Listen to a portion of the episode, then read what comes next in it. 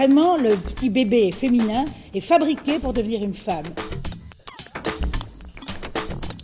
Il y a des barrages qui se font partout lorsque les femmes veulent accéder à certaines qualifications ou à certains pouvoirs.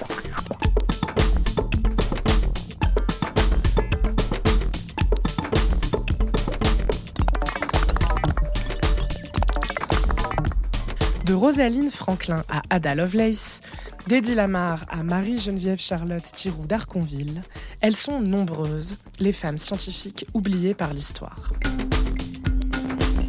Pourtant à l'origine de plusieurs grandes découvertes, leur nom est rarement connu. Souvent même, leurs travaux ont été attribués à des hommes et leur nom tout simplement effacé.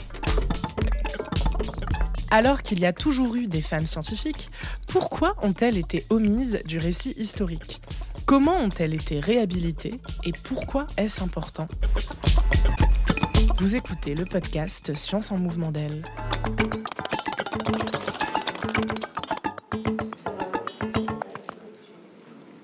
On va le voir tout de suite après dans le diaporama, mais c'est vrai qu'au début de l'informatique, en fait, l'informatique est née pour une science de femmes, en fait. Au début de l'informatique, c'était beaucoup, beaucoup de femmes.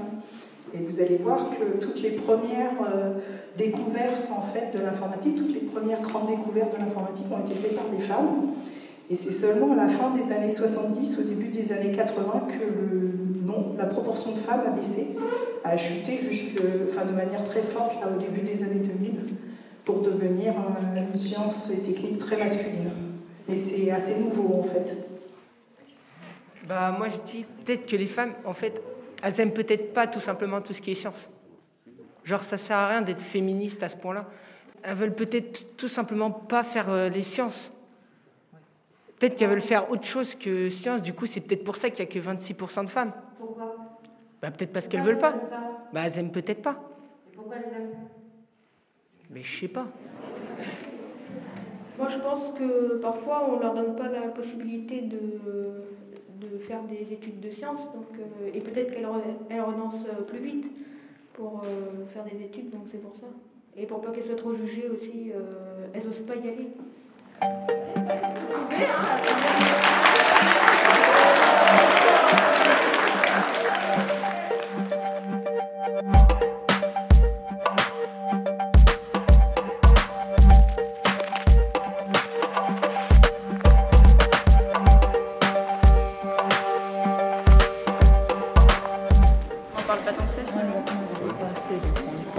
C'est un domaine très masculin quand même. Quand, quand on pense au grand, ça l'était, mais quand on pense aux grands scientifiques de l'époque, c'est quand même surtout des noms masculins qui ressortent plus.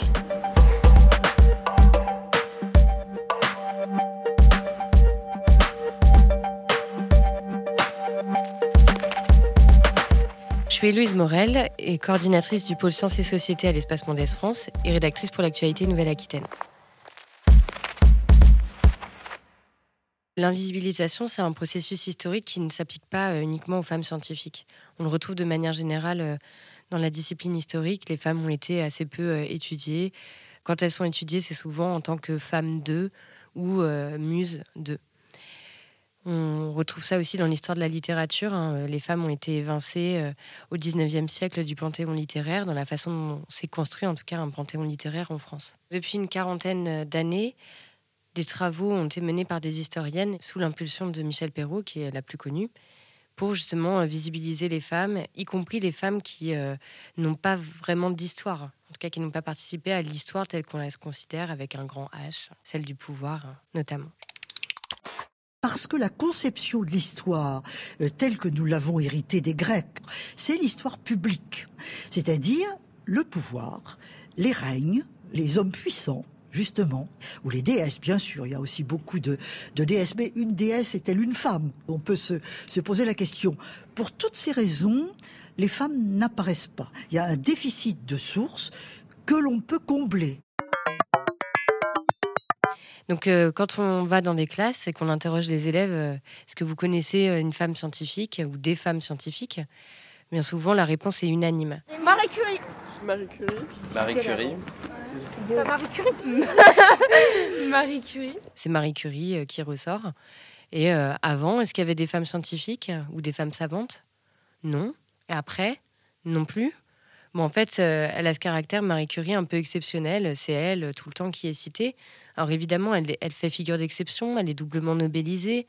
Mais en fait, on oublie quand même dans l'histoire de Marie Curie, bon, il y a sa fille qui a été euh, Irène Joliot-Curie, elle aussi a eu un Nobel, mais elle est quand même déjà un peu plus oubliée, en tout cas par, euh, par les élèves, par les jeunes.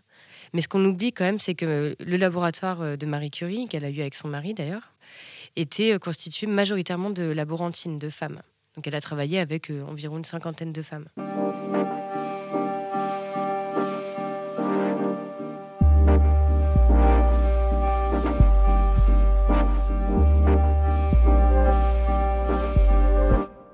Et en fait, quand on remonte aussi le cours de l'histoire, on se rend compte qu'il y a toujours eu des femmes qui ont réfléchi, évidemment, dans les différentes disciplines scientifiques, qui ont participé à des découvertes, qui ont euh, reçu une éducation, y compris dans des temps où elles n'avaient pas accès à une éducation euh, comme celle des hommes mais il y en a certaines qui ont réussi à l'avoir parce que euh, elles ont eu cette opportunité-là, soit en écoutant à la porte euh, quand leur frère, euh, voilà, c'est souvent dans des contextes un peu aristocratiques ou dans la noblesse, hein, leur frère avait des cours et elles, elles écoutaient aux portes, donc elles ont pu acquérir comme ça des savoirs, ou bien elles en avaient l'occasion parce que leurs parents les autorisaient à accéder à ces connaissances, ou bien parce qu'elles avaient un mari qui participait à leur éducation. C'était le cas du couple Lavoisier, où lui a épousé Marianne Pauls lorsqu'elle avait 13 ans et lui en avait 28 et il l'a formé à la chimie, à la physiologie. Donc voilà, donc quand on, quand on remonte le fil de l'histoire, on se rend compte que finalement, il y a un nombre assez important de, femmes scientifiques, de femmes de lettres, de femmes qui ont euh, voilà, réfléchi euh,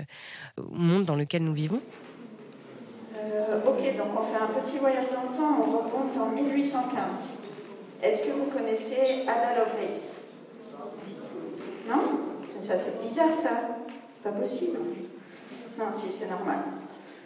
Mais bon, en tout cas, elle, euh, à votre avis, qu'est-ce qu'elle a fait à cette période Donc, euh, on est au 19e siècle, entre 1815 et 1852.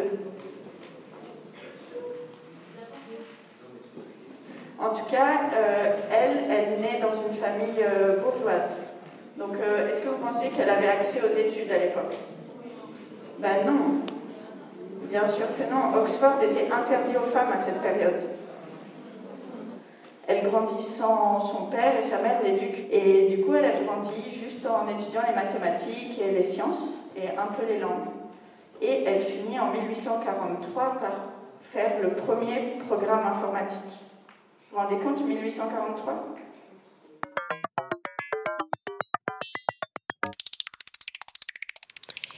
Et donc pour nous, c'est très important de lutter contre cette invisibilisation euh, pour remettre en fait dans un contexte précis la façon dont justement euh, les femmes ont participé aux activités scientifiques. Ça nous permet euh, auprès des élèves notamment de leur montrer qu'il n'y a pas une figure d'exception. Ça nous permet aussi de montrer dans quel contexte les femmes ont été aussi évincées de l'accès à ces savoirs.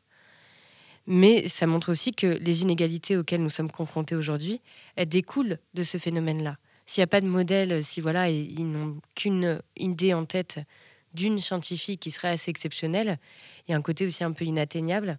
Et voilà, remettre dans un contexte historique et dans un temps très long la présence des femmes permet de lutter justement contre euh, cette figure de l'exception.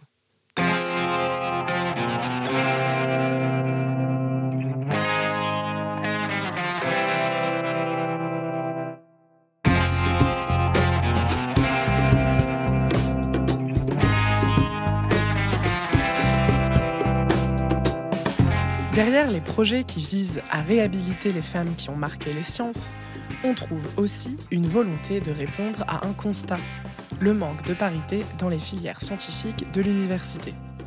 Car pour les élèves, les travaux de ces femmes sont souvent totalement inconnus, et cela a un impact sur leur représentation, et donc, par extension, sur leur projection professionnelle.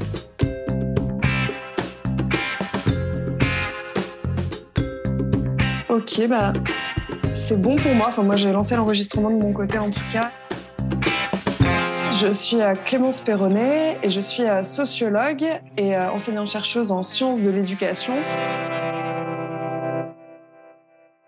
Si euh, un enfant a euh, comme représentation que les scientifiques sont des hommes et des hommes vieux et euh, des hommes vieux et blancs avec une barbe et des lunettes, qui est effectivement le, schéma classique. Et puis, est-ce qu'ils vont, par exemple, dessiner, si on leur dit, peux-tu dessiner euh, un scientifique? C'est l'image qu'ils en ont, mais c'est aussi vraiment l'image qu'on leur donne, par exemple dans les dessins animés, dans la littérature, dans en fait tous les supports scientifiques qu'ils peuvent consulter. Et au final, c'est quand même assez proche de euh, ce que sont beaucoup des scientifiques qu'on voit ou qu'on a l'occasion de voir. Donc finalement, je trouve que quand on dit stéréotype, on perd un petit peu tout ça parce qu'on a l'impression qu'ils se sont fait des idées tout seuls dans leur coin, alors que finalement, là, il y, a, bah, y a une réalité, sa mise en image, et puis ensuite, où est son appropriation euh, par les enfants. Et c'est ça, c'est le fait que les images qui sont euh, majoritaires actuellement sont très uniformes, sont très, très homogènes. En fait, il y a un modèle euh, très, euh, très homogène de la personne qui fait des sciences, qui est, donc, qui est un homme, mais qui est aussi un génie, forcément. C'est forcément quelqu'un d'exceptionnel et d'hors du commun par son intelligence, par ses capacités cognitives. C'est aussi quelqu'un qui est très isolé. C'est drôle, vous n'avez rien d'un scientifique. Vous faites plutôt présentateur de show télévisé. Et donc là, enfin, le, portrait robot, on va dire, du scientifique que je voudrais, c'est celui qu'on va trouver.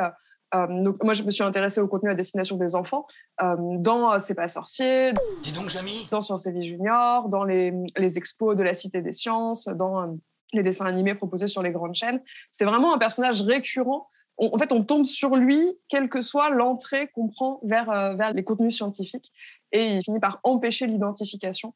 Donc il y a vraiment cette difficulté d'identification, alors qui n'interdit pas la présence de toutes les filles.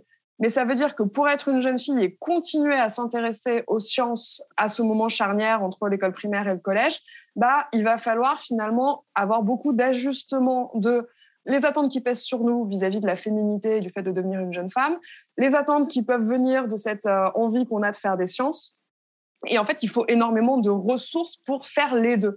C'est possible, c'est possible. Il y, a, il y, a, des femmes en sciences quand même, donc ça montre qu'il y, a, cette possibilité-là. Et puis sur le, terrain d'enquête que j'ai vu, il y en avait. Mais c'était par exemple des jeunes filles qui allaient euh, bah, adopter des codes masculins au moment de ce passage à l'adolescence et dire bah voilà moi maintenant euh, j'adopte des loisirs euh, qui sont pas comme ceux des autres filles. Par exemple, c'était une jeune fille qui, c'était assez intéressant, entre l'école primaire et le collège, à l'école primaire, elle avait des loisirs et des attitudes euh, très codées, très féminines, très attendues d'une petite fille. Donc, elle aimait euh, le vernis à ongles, les crèmes pour les mains, euh, ou elle avait tout un jeu de, loisirs créatifs avec des paillettes et des découpages, etc.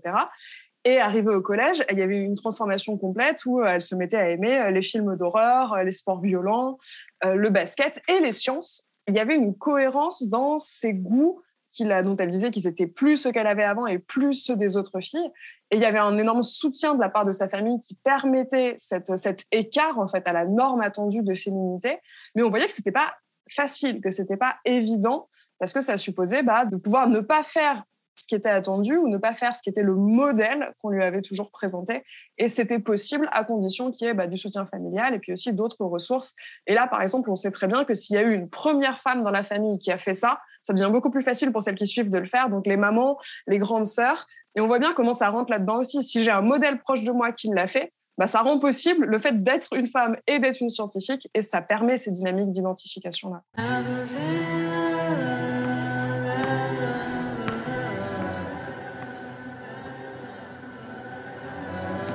La physique-chimie, la SVT, la SES, la SNT. Les mathématiques, euh, la médecine, l'astrologie l'astronomie.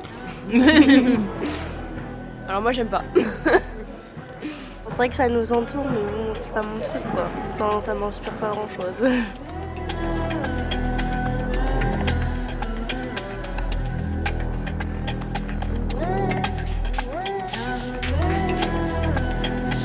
L'absence des femmes dans les secteurs scientifiques, c'est donc aussi une histoire de stéréotypes.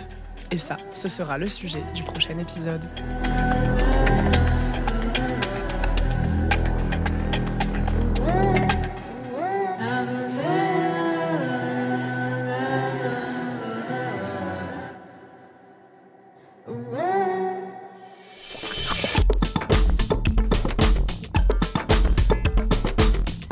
C'était Science en mouvement d'elle, le podcast dédié à la place des femmes dans les sciences de l'espace Mendès France. Retrouvez-nous sur toutes les plateformes de podcast en ligne et également sur radio.emf.fr.